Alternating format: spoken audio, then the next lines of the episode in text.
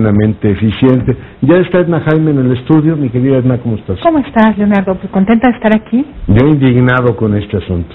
o sea, cuando el cretinismo tienes, toda la razón, Leonardo. llega a estos niveles, ¿qué nos has crecido? Tienes toda la razón. Digo, los servidores públicos están para proteger al ciudadano, mm. no para dejarlo rumbado en la calle, Leonardo. Entonces, pues sí, como tú dices, la fragmentación de responsabilidades es grave, pero que no existe un protocolo. Me parece increíble. Un o, hay, hay existir, pero no han de estar entrenados. No, decir, o los policías. Una bronca, mejor sácala y que se muera pero, pero un protocolo de, ¿eh? cuando, de cuando tienes un incidente de esta naturaleza, cómo, cómo responder, cómo te articulas con otros con otras agencias del gobierno, la ciudad, con la policía. Increíble, es increíble, la historia es increíble. Pero bueno, una tragedia y murió la mujer, pero bueno, ¿de qué vamos a platicar tú y yo el día de hoy? Pues de más tragedias, eh, eh, Leonardo. Vamos a hablar de homicidios. Yo creo que eh, pues este este pues, ataque en Minatitlán nos recuerda el país en el que vivimos. Nos hemos acostumbrado a vivir con niveles muy altos de violencia y son estas estos eventos los que nos vuelven a, resonar dentro, ¿no, Leonardo? Mm. Se nos queda algo de humanidad. Sí, claro. Creo.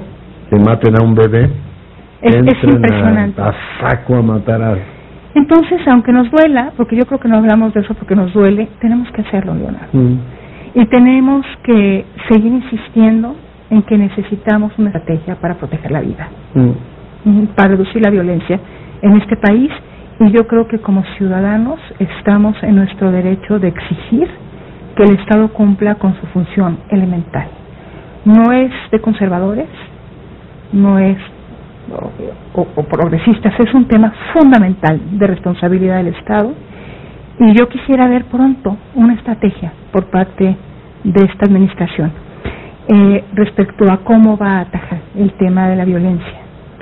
Porque no lo he visto. No ha habido cambios. Nos habían dicho que la justicia transicional y la amnistía iban a ser el arranque de este gobierno. Supongo que todo eso ya lo mandaron al desván de los El presidente ayer en, en, su mañanera habló de los dos ejes, de, los dos eh, pilares de, de, lo que va a ser su estrategia. La guardia y las políticas sociales. La guardia y las políticas sociales. No creo que lleguemos muy lejos, mm. Leonardo.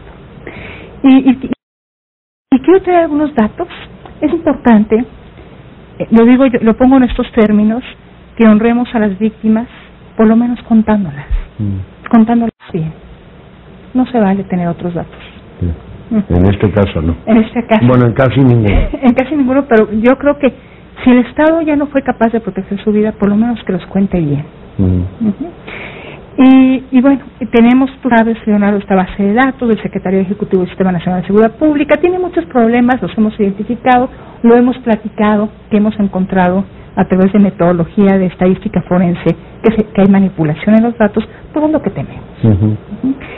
Y, y, bueno, eh, este dato es escalofriante. Ya se ha mencionado en los primeros tres meses del año, casi 9.000 mexicanos perdieron la vida. Es muchísimo. Eso es una tragedia. Es muchísimo respeto. Al primer trimestre del 2018 es un 9% de incremento. Y a partir del 2015 contabilizamos víctimas. Antes contabilizábamos carpetas de investigación, averiguaciones previas, y desde que contamos víctimas, que es 2015, tenemos un incremento de 107%. Mi madre. Porque estamos metidos en un problemón. Mm. En un problemón. Este país tiene un problema complejísimo que, que y, y, la violencia tiene muchos orígenes entonces hay que hay que pensar muy bien cómo resolver este tema ahorita si quieres abordar eh, eh, eh, Leonardo y la tendencia en términos de tasa pues parece que se está estancando pero puede ser un segundo. No saben necesitamos esperar más que para ver si realmente puede haber un cambio de tendencia. Los números absolutos pues te los acabo de decir el crecimiento es es enorme.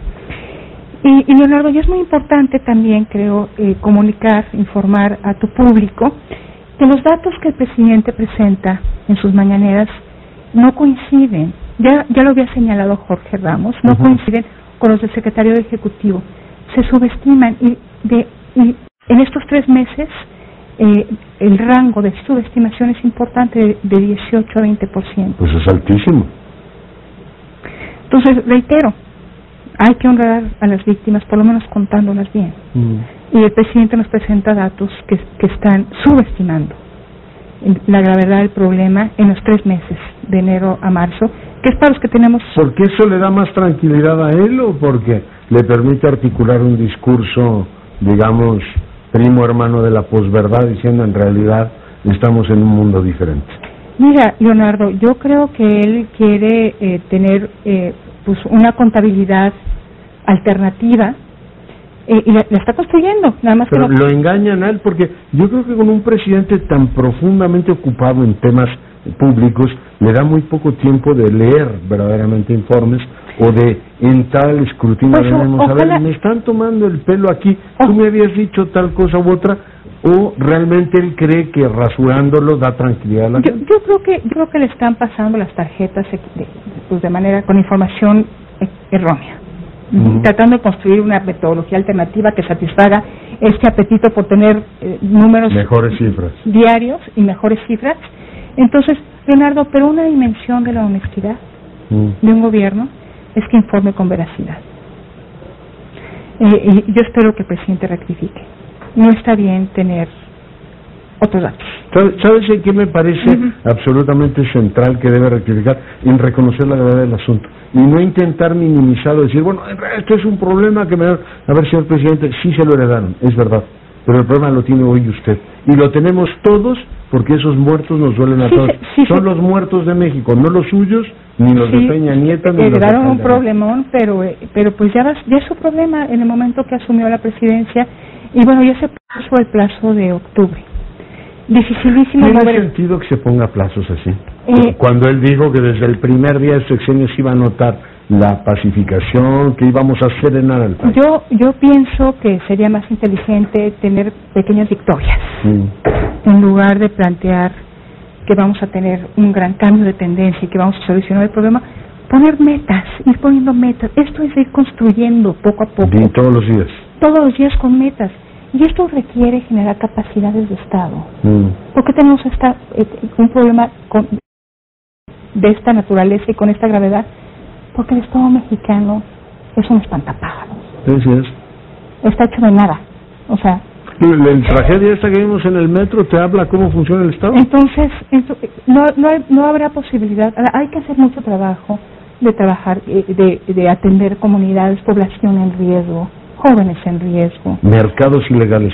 Me- pues mercados ilegales. Pues acaban de matar a una señora por robarle una estaquita, digo, vayan y ataquen precisamente el tema de los mercados ilegales. ¿Por qué no es uno de los ejes de la estrategia? Porque nos falta la estrategia. No, no, eso es verdad. Hoy no fue el secretario a presentarle. Nos falta la estrategia que ate los cabos sueltos. Mm. Porque pues tener la guardia desplegada, no vamos a tener una guardia sino hasta el final de esta administración, si es que si es que se va a construir un cuerpo de seguridad en serio. No queremos tener advenedizos portando un arma. Entonces no vamos a tener la Guardia Nacional este año, vamos a tener el ejército desplegado, no nos, no nos alcanzan los elementos del ejército para tener una presencia territorial que disuada algo.